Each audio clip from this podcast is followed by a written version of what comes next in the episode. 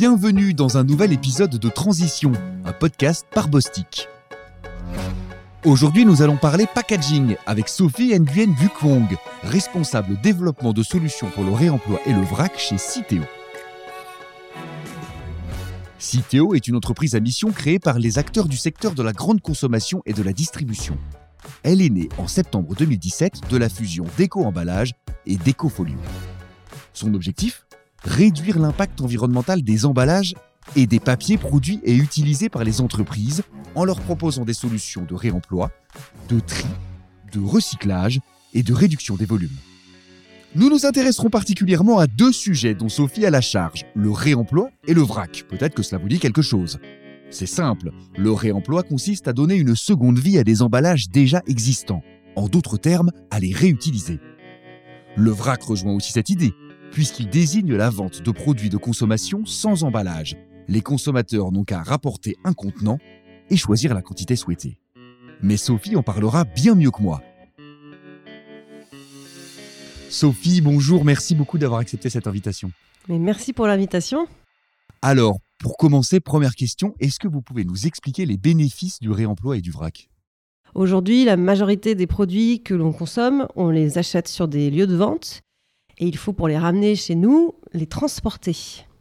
Donc la plupart de nos produits, que ce soit euh, l'eau minérale que l'on boit pour se désaltérer ou euh, les, euh, chipolatas qu'on va faire griller sur le barbecue, tout ça, c'est emballé dans des emballages qui sont conçus pour être triés et recyclés dans le meilleur des cas. Donc ils sont conçus, comme nous on le dit, à usage unique. Ils vont faire un voyage et le voyage se termine chez le consommateur. Il le met dans le bac de tri et il est recyclé par la suite. Le réemploi et le vrac, c'est vraiment des alternatives à cette euh, solution d'emballage. Le recyclage, on réutilise la matière. Je vais prendre une bouteille plastique, je vais en refaire un, emballage ou un objet en plastique. Pour le réemploi, je garde l'objet dans son intégralité, il garde la même forme et il bouge pas. Et pour le vrac, on est sur un mode de distribution où le produit il est proposé au consommateur sans emballage. C'est vraiment ces deux alternatives sur lesquelles nous, on travaille chez Citeo. Alors justement, donc, euh, le, vous dites que vous, chez Citeo, vous travaillez sur ces questions. Quelle est la stratégie au sujet de ces deux tendances? Aujourd'hui, notre rôle, c'est d'apporter des solutions aux metteurs en marché, c'est-à-dire nos clients, les, marques que l'on consomme, euh, pour les éclairer et leur dire, OK, si vous voulez faire du réemploi ou si vous voulez faire du vrac, voilà les conditions idéales pour le faire. On a des objectifs chiffrés qui, pour l'instant, nous sont soufflés par euh, la réglementation. Euh, concrètement, d'ici 2027, il faut que 10% de tous les emballages mis sur le marché soient réemployés. Donc non neufs. On ne sait pas exactement où on en est aujourd'hui parce que c'est des pratiques, comme je disais tout à l'heure, qui sont en train de se démarginaliser, mais qui néanmoins sont assez euh, confidentiels. Donc il n'y a, pas de, reporting, il n'y a pas de suivi des données. Ça va être mis en œuvre. Mais on se doute que 10%, on n'y est pas encore. Donc ça va devoir euh, impacter et transformer pas mal de notre organisation. Mais donc ça, c'est un, objectif commun à tous les metteurs en marché. Ça concerne tous les produits.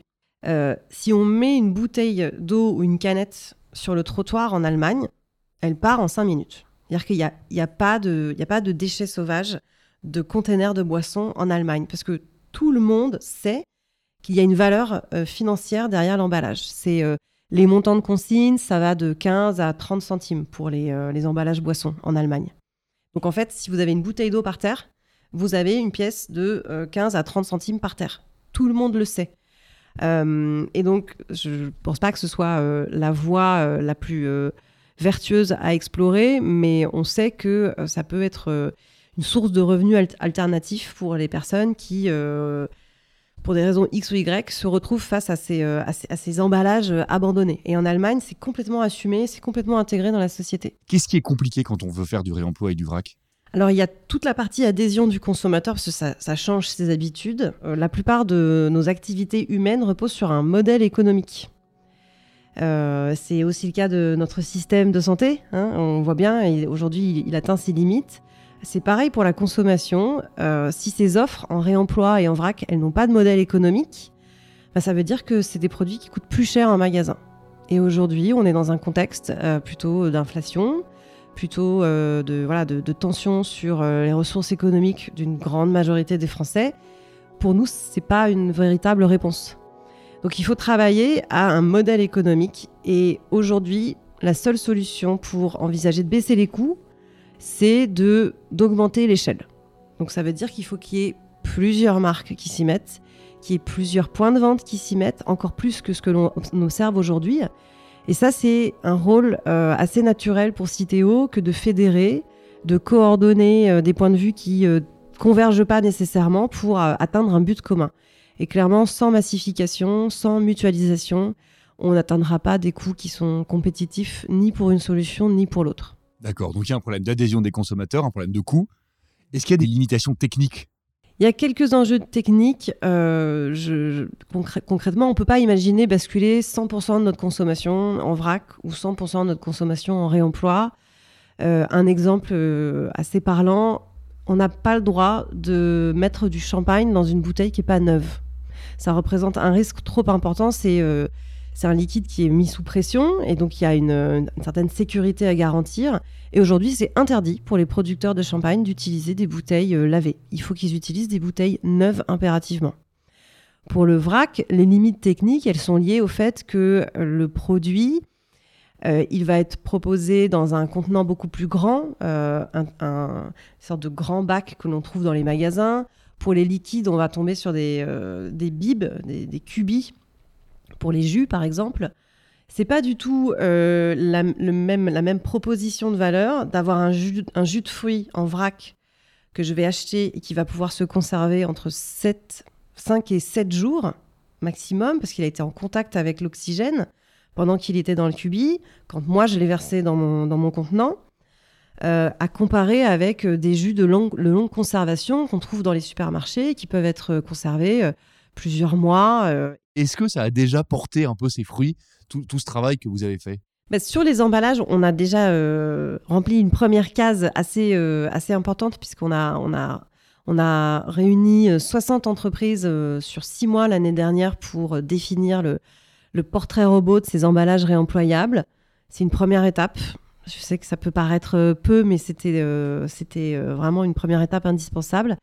Et cette année, on va mener des tests pour valider la, faisabilité de certains matériaux. Alors, le verre pose pas énormément de questions hein, sur. c'est un matériau qui est inerte, donc en termes de sécurité alimentaire, etc., il n'y a pas beaucoup de sujets, mais sur les plastiques, sur l'inox, on a besoin d'apporter des, garanties aux industriels. Ce, a, ce sur quoi on a avancé pour le vrac, c'est mieux capter la manière dont le consommateur perçoit ces, nouveautés. Bah aujourd'hui, dans plusieurs, euh, plusieurs magasins, vous pouvez trouver euh, des biscuits apéritifs d'une marque euh, que, vous, trouvez dans les rayons de pré-emballés. Ça, c'est très nouveau. Donc, ce qu'on a voulu faire, c'est faire des études en rayon pour interpeller les consommateurs et savoir, OK, est-ce que c'est la bonne direction? Est-ce que demain, vous attendez les marques sur ce type d'offre? Euh, dans, dans quelles circonstances, dans quelles conditions? Euh, c'est plutôt positif. Finalement, les consommateurs attendaient une, euh, une offre plus riche en vrac. Et donc, avec ça, on, avance. Et comment le vrac et le réemploi pourraient être appliqués à une entreprise comme Bostik, selon vous? Pour Bostik, c'est réfléchir à est-ce qu'en repensant l'emballage pour le consommateur, pour, même pour les clients en B2C, est-ce que je peux apporter une expérience supplémentaire? Ou est-ce que si je change d'emballage, je fais bien attention à pas euh, retirer une expérience? Euh, Le vrac, euh, c'est très attractif, mais il faut penser aussi à la manière dont les consommateurs vont l'utiliser vont derrière. acheter des lentilles en vrac, c'est tout à fait faisable. J'arrive chez moi, je les mets dans un bocal ou je les laisse dans le sachet. C'est pas du tout impactant. si si j'achète des crèmes cosmétiques et que le sachet c'est une sorte de film en plastique souple, c'est super euh, énervant d'aller chercher la crème au fond du plastique.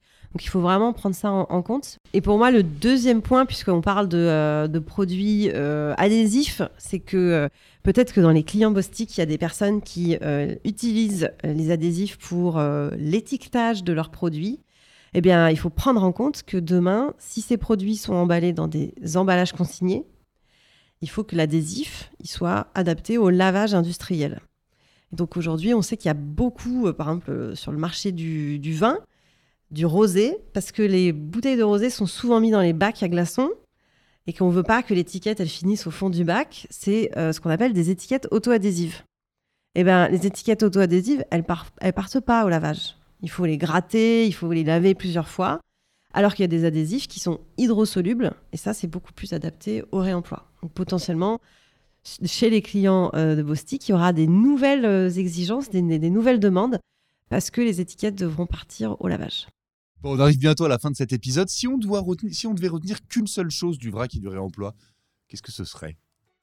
Si, alors je pense que je dirais que le réemploi et le vrac, ça, ça nous interpelle euh, vraiment tous sur euh, ce que les changements pour une consommation plus vertueuse vont vraiment entraîner comme révolution dans notre manière de vivre.